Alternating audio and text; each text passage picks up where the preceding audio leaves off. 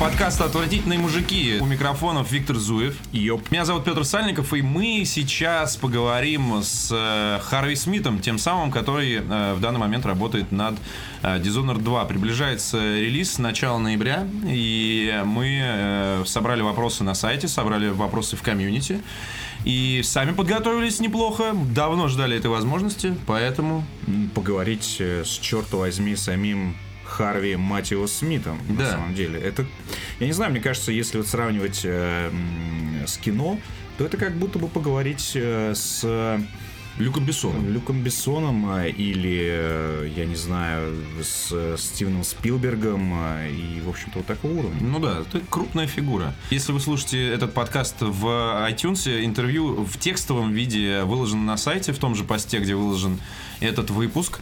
А, Поэтому, если вам удобнее читать, э, а чем слушать, или вы хотите поделиться с кем-то цитатой, то, пожалуйста, заходите на disgustingman.com.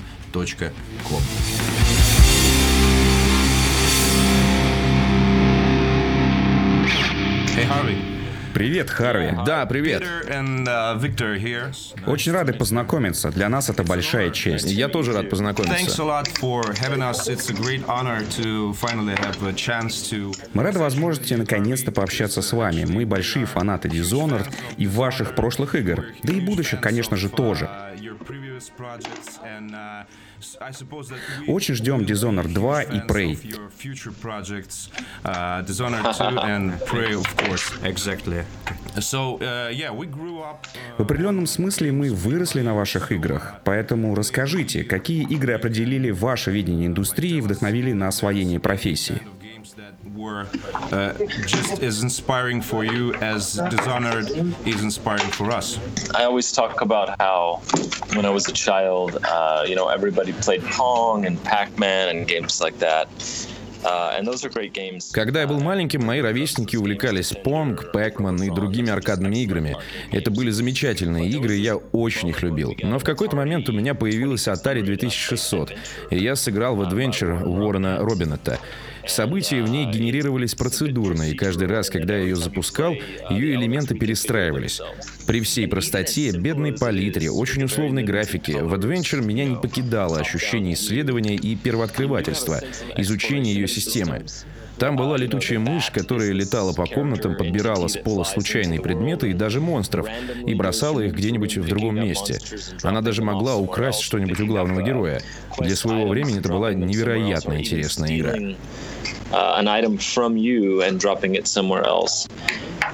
It's um, it's a super interesting game for the times. It was very novel. Если двигаться дальше, то следующей важной вехой для меня стали две игры от первого лица — Dungeon Master и Carrier Command. Первая была невероятно атмосферной и глубокой, а вторая была еще круче. Это была целая симуляция. Обе эти игры значительно опередили свое время. immersive, uh, and Carrier Command was even more so. It was a simulation, uh, just brilliant for the time. It was way, way ahead of its time. А следующим шагом для меня стала Ultima Underworld. И вот тут у меня в голове что-то щелкнуло. Там была очень густая атмосфера, вид от первого лица, но главное, играть в нее можно было в удобном вам темпе. Никуда не бежать, исследовать окружение и время от времени решать определенные проблемы. Причем не прописанным в сценарии образом, а творчески импровизируя. Эти проблемы не были заготовленными, а возникали и исчезали в соответствии с тем, как вы взаимодействовали с системой этой игры. Мне это казалось магией. Ну а потом я 10 месяцев проработал ведущим тестером System Shock у тех же людей, которые сделали Ultima Underworld. Моя любовь к этому жанру жива до сих пор. Вообще я и в других жанрах работал, но самые мои любимые проекты это Deus Ex и Dishonored. before that, but uh, uh, the genesis for me was uh, that arc, and then from there forward, it was working on games like uh, I, you know, I worked on other types of games too.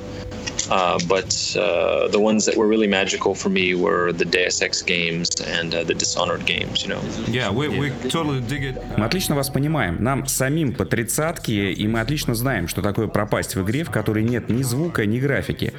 So we totally dig uh, games like Ancient Domains of Mystery, Symbol RPGs that are simple and uh, they have uh, actually. Какая-нибудь Ancient Domains of Mystery состоит из символов, но при этом она невероятно затягивает и создает невообразимый эффект присутствия. There are other games too that people make that. Uh, it's, it's Есть и другие игры, которые я очень люблю. Некоторые люди избегают суждения о жанрах, особенно теперь, когда границы во многом размыты.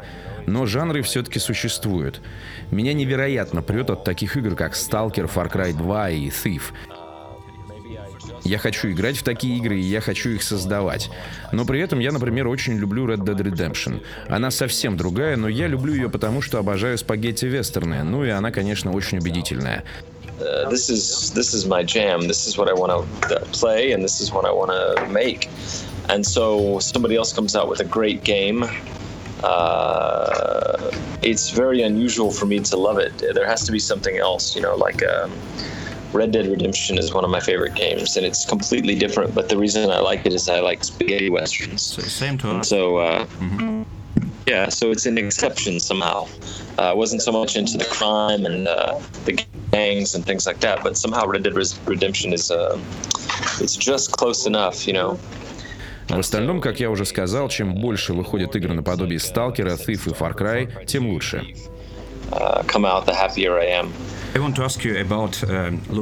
Company. Мы хотим спросить про компанию Looking Glass и легенду, которая с ней связана. Game Из этой студии вышло несколько талантливейших геймдизайнеров. Вы, Борен Спектр, Кен Левин. Игры всех троих выглядят так, как будто они принадлежат к одной школе разработки. Вы все будто последователи культа System Shock. uh, from different uh, directions. It's like one school, one school, yes. Game design. And, uh, uh, is it uh, a secret uh, behind it? Uh, uh, some kind of uh, uh, System Shock uh, school or System Shock cult? I don't know, uh, co- because um, I, I think there is. There's actually a popular uh, point of view that if you uh, Даже существует точка зрения, что если вы втроем снова соберетесь, то это будет мега-бомба. Will be some huge, huge explosion, or is it completely impossible? Или это просто it's a huge невозможно. Для русскоязычного комьюнити это огромная загадка. Какого черта вы втроем не делаете игры? Yeah. So first of all, is there a school of thought? Uh, yes. Like uh, you mean like a a that spreads beyond. Во-первых, да, определенная школа существует. Своеобразный взгляд на то, как нужно делать игры, который вышел за рамки единственной компании. Но в то же самое время я уверен, что эта школа существовала и до Looking Glass. Я попал туда благодаря любви к играм, которые перечислял ранее, благодаря идеям, которые были в них заложены. А в Looking Glass эти идеи устаканились и оформились, и компания стала сильным лидером в выбранном ей направлении. Но его придерживались и другие не менее важные люди и до, и после Looking Glass. Айнсторм Остин, где мы с Уорреном работали в связке с Джорданом Томасом, Рэнди Смитом и другими талантами, пробовала разные подходы, работая в том же направлении, что и Looking Glass. Иногда получалось, иногда нет. Аркейн, где я работаю сейчас, тоже сильная фигура в жанре. Я здесь уже 8 лет, но компания существует значительно дольше. Здесь все увлечены иммерсив симуляторами, и над играми здесь работают очень талантливые люди. Опять же, нельзя забывать и об Irrational Games. Поэтому я согласен с тем, что мы имеем дело с определенной школой геймдизайна, но не стал бы утверждать, что ее истоки в одной единственной студии. much into the immersive experience. And, uh, you know, other people spun out as well. Irrational games, for instance. Um, so it's uh, it's definitely a school of thought, but I don't, don't think it comes from one company. The original game uh, had uh, like two ways globally uh, a violent way and a non violent way. Uh, the first one is uh, leading you to a sad ending, and the other one is like a good ending. Uh, uh, В оригинальной Dishonored есть два пути — насилие и ненасилие. Первый ведет к грустной концовке, второй — к хорошей. Однако при этом в игре так весело и интересно убивать. А постоянно прячась, есть риск пропустить значительную часть увлекательнейших механик. Вообще это кажется мне общей проблемой баланса в дизайне нелинейных игр. Возьмем, например, Deus Ex. Если вы отказываетесь от насилия и прокачиваете хакерство, то большую часть игры пялитесь в гребаную мини-игру со взломом или современный Fallout.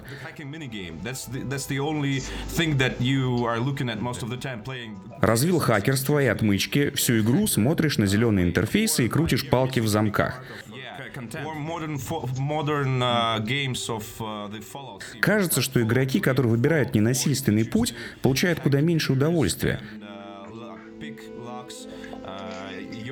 journey turns into luck picking simulation and uh, hacking nothing, simulation. Nothing that's mm-hmm. that's like it's it's breaking the the maybe the balance in game design. Uh, where is there any fringe? Uh, как вы думаете, существует такая проблема, или я ее себе только что придумал? Planning your level, planning your gameplay. Uh, no, I don't see a problem with it uh, because, you know, at any point you can switch to the way that you find. В контексте Dishonored это не кажется мне проблемой. Все зависит от выбора, который делает игрок. Значительная часть людей не ограничивается стелсом или, наоборот, исключительно боевым прохождением. В процессе механики смешиваются. Концовки тоже не очень правильно делить на хорошую и плохую. Вы или сохраняете город в стабильном состоянии, или сжигаете все мосты. Оба финала имеют право на существование, и оба подхода к прохождению тоже. Некоторые предпочитают оставаться в тени, другие — открывать дверь с ноги, влетать в помещение и кромсать всех шашкой. В Dishonored ситуация может молниеносно измениться самым неожиданным образом. Вопрос в том, какой будет ваша реакция. Я думаю, это и делает нашу игру интересной.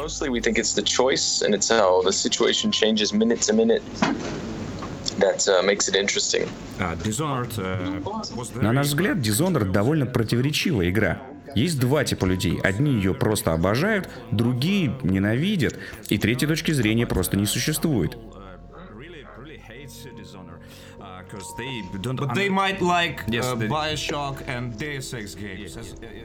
При этом ненавистники могут любить и Bioshock, и Deus Ex, но вот Dishonored они никак не понимают.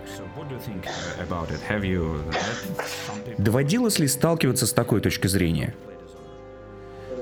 No, we've seen, I guess, nine out of ten people love Dishonored. Uh, we had a 90% rating, so. Um, Я бы сказал, что 9 из 10 игроков все-таки любят Dishonored. У игры высокий рейтинг. Есть, конечно, и те, кому она не нравится. Причиной может быть визуальный стиль, далекий от фотореализма, или сравнительно низкий темп, принятый в стелс-экшенах, или викторианский сеттинг, или сочетание сверхъестественных сил с технологиями. Но я уверен, что делать продукт, который должен нравиться всем, пустая трата времени.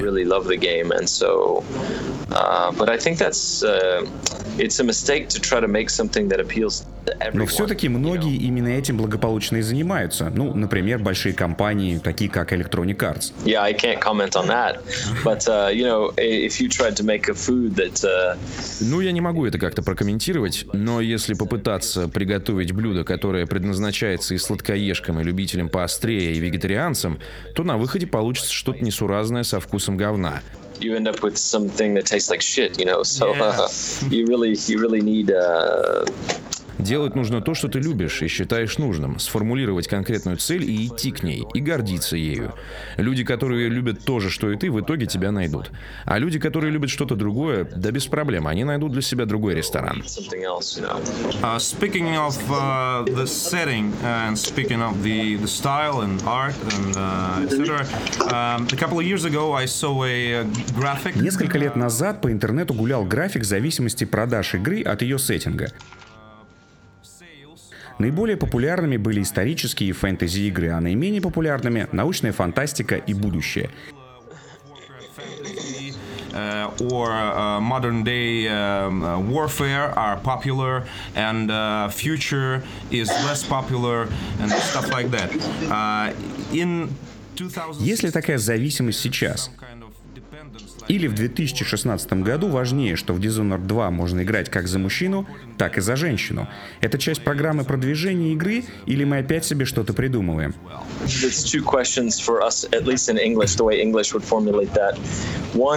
Um, Понимаю, о чем вы. Во-первых, люди действительно пытаются искать формулу того, что будет популярным. Я считаю это надуманной ерундой. В каждой компании, где я работал, был сотрудник, уверенный в том, что у него есть секретная формула успеха. Этот сеттинг использую, этот нет, эти механики хорошие, а эти плохие, и вуаля, успех.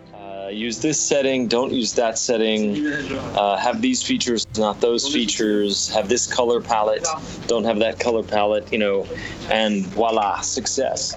And it's, uh, you know, it's ridiculous because... Это все ерунда. Каждый раз, когда кто-то начинал утверждать подобные вещи, кто-то другой их немедленно опровергал. Across I've been in games 23 years and across my history I remember people saying things like first person games don't sell as well. Я работаю с играми 23 года и помню, как люди говорили, игры от первого лица продаются хуже, чем игры от третьего лица.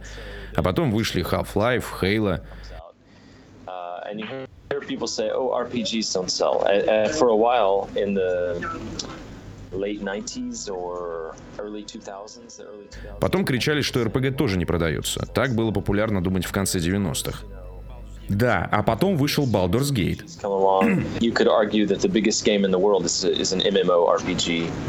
Совершенно верно, начали выходить очень важные РПГ. Ну и сейчас самая крупная игра принадлежит к жанру MMORPG. Потом утверждалось, что вестерна никто не покупает, и вышла Red Dead Redemption. Если бы кто-то попытался описать постороннему менеджеру концепцию Sims до выхода игры, то он обязательно сказал бы, что это не сработает. Потому что никто не хочет покупать кровати, греть еду в микроволновке и принимать душ в игре. Они делают это в жизни, но Sims стала крупнейшей игрой своего времени. I don't believe in formulas, and I love it when other people do because you can compete against them very easily. Поэтому я не верю в формулы, но мне нравится, когда конкуренты считают, что работать нужно именно по ним. Что касается возможности играть как за Корова, так и за Эмили, которую мы ввели в Dishonored 2, то это никак не связано с коммерческим интересом. Наша изначальная идея состояла в том, чтобы перенести события продолжения на 15 лет вперед, и нам было очень любопытно, как за этот срок могла бы преобразиться Эмили. В оригинальной игре она все время была рядом, и в зависимости от действий главного героя менялся ее голос, ее настроение, она становилась или более жизнерадостной, или более печальной. Людям это очень понравилось. Мы решили показать ее взрослую жизнь. Более того, теперь-то она императрица. Вместо того, чтобы играть за мрачного убийцу, вы можете выбрать персонажа, который посещает балы, вечеринки, принимает государственные решения и существует в совершенно ином контексте. Про Корва мы тоже не забыли. Наша команда любит этого героя, и нам точно так же было интересно, как он изменится за 15 лет, какие способности он приобретет или потеряет, а также каково играть за него, слыша его голос. Его озвучивает Стивен Рассел, голос Гаррета из оригинальной Thief. Your, your protagonist you're taking on is literally like sitting in meetings and uh, making decisions over trade negotiations, going to court and fancy parties, and uh, it's a, it's an interesting protagonist. So based on the little girl in the first game and based on her as an empress, we were just interested in Emily as a character. And then over time, even on our own team, some of us were very excited about Corvo because Мы решили, что было бы здорово дать игрокам возможность пройти одну и ту же игру персонажами, которые принципиально друг от друга отличаются. Они действуют по-разному, реагируют на происходящее по-разному, по-разному сражаются. А остальное — вопрос системы, которая также реагирует на их действия. And uh, so ultimately we decided it would be a cool feature to let you play either Emily or Corvo through the course of the same missions. Uh, we were very excited about that as a feature. You know, so we embraced it. We gave them each a, their own set of powers, each their own voice reactions to things going on around them, each their own assassination and fighting animations, and uh, the rest is history. К слову об Эмили, концовках предыдущей игры и, конечно же, каноне. Все любят спорить про канон. Это не канон, то канон и прочее. So my question is, why is Delilah alive? Because I've killed that bitch in the second DLC playing as dog. Скажите, почему Далила жива? Я убил ее, играя за Дауда в DLC Brigmore Witches. Вместе с тем существует огромное количество игроков, которые не играли в дополнение и не смогли помешать Далиле в осуществлении ее коварного замысла. А значит, в их вселенной ведьма вселилась в тело Эмили.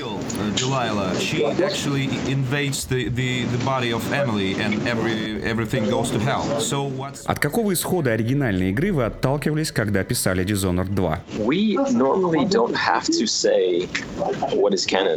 Uh, we leave it up to you remembering what happened. So в оригинале три финала. Вы убиваете Далилу, и она скитается по бездне как беспокойный дух, либо вы ловите ее и изгоняете в бездну, при этом сохраняя ей жизнь, либо у вас ничего не получается, и она вселяется в Эмили.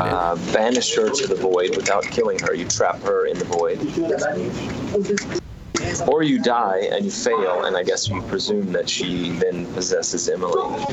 Uh, the only one that we assumed did not happen was uh, she did not.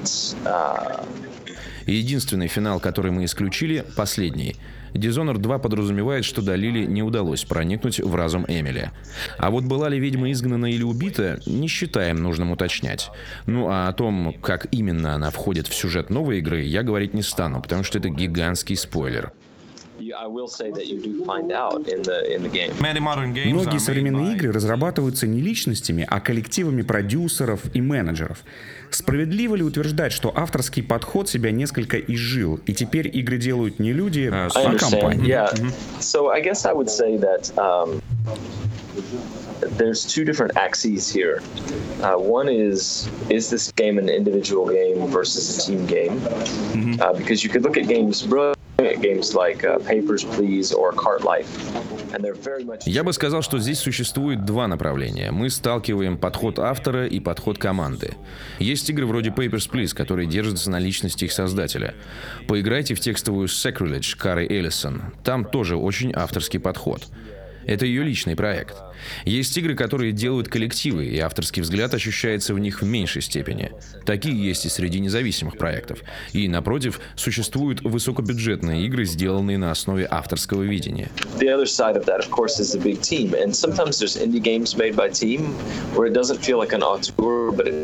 Team. Effort. And then sometimes you have a a AAA game that is made that way as well. And so, what I would say is this is definitely a more of a team game because we have very strong leads in many different areas who have been working on this style of game for a long time.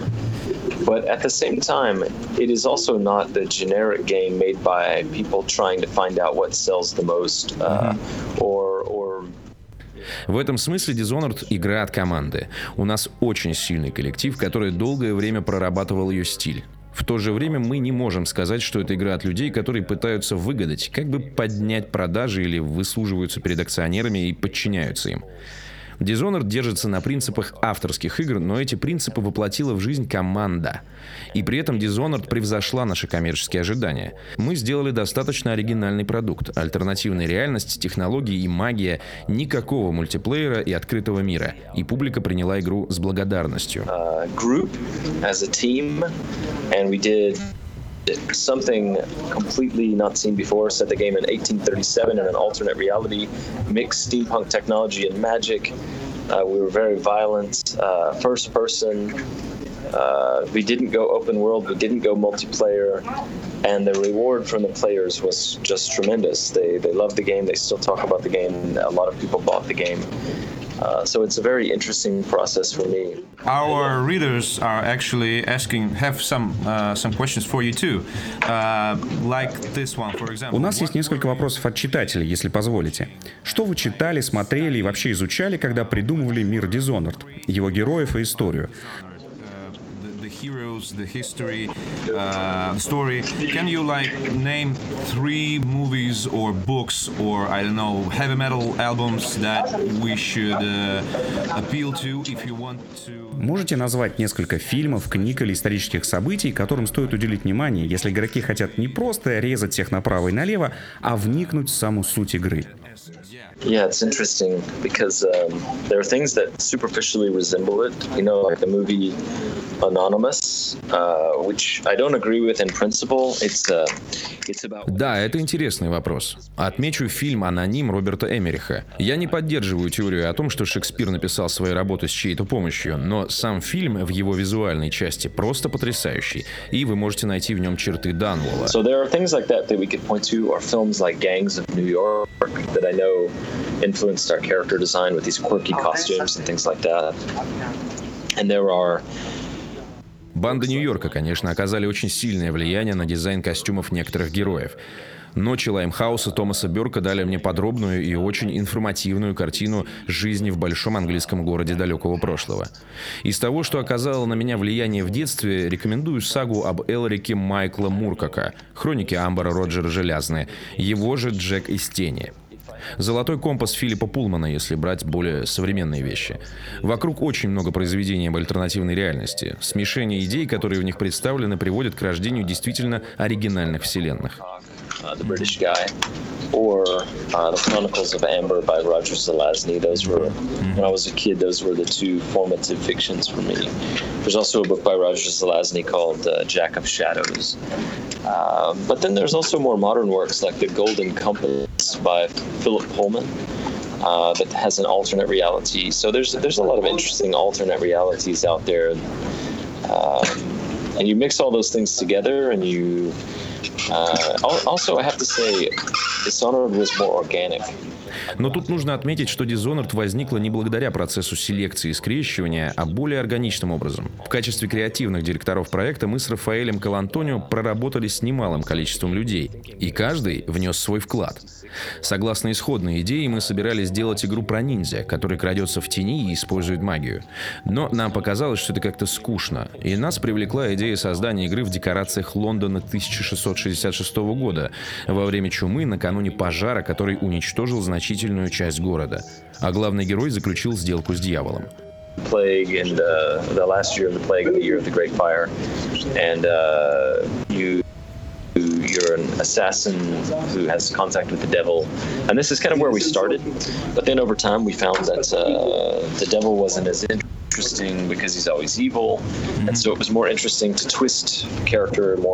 Затем мы решили, что дьявол это тоже скучно, потому что он всегда злой.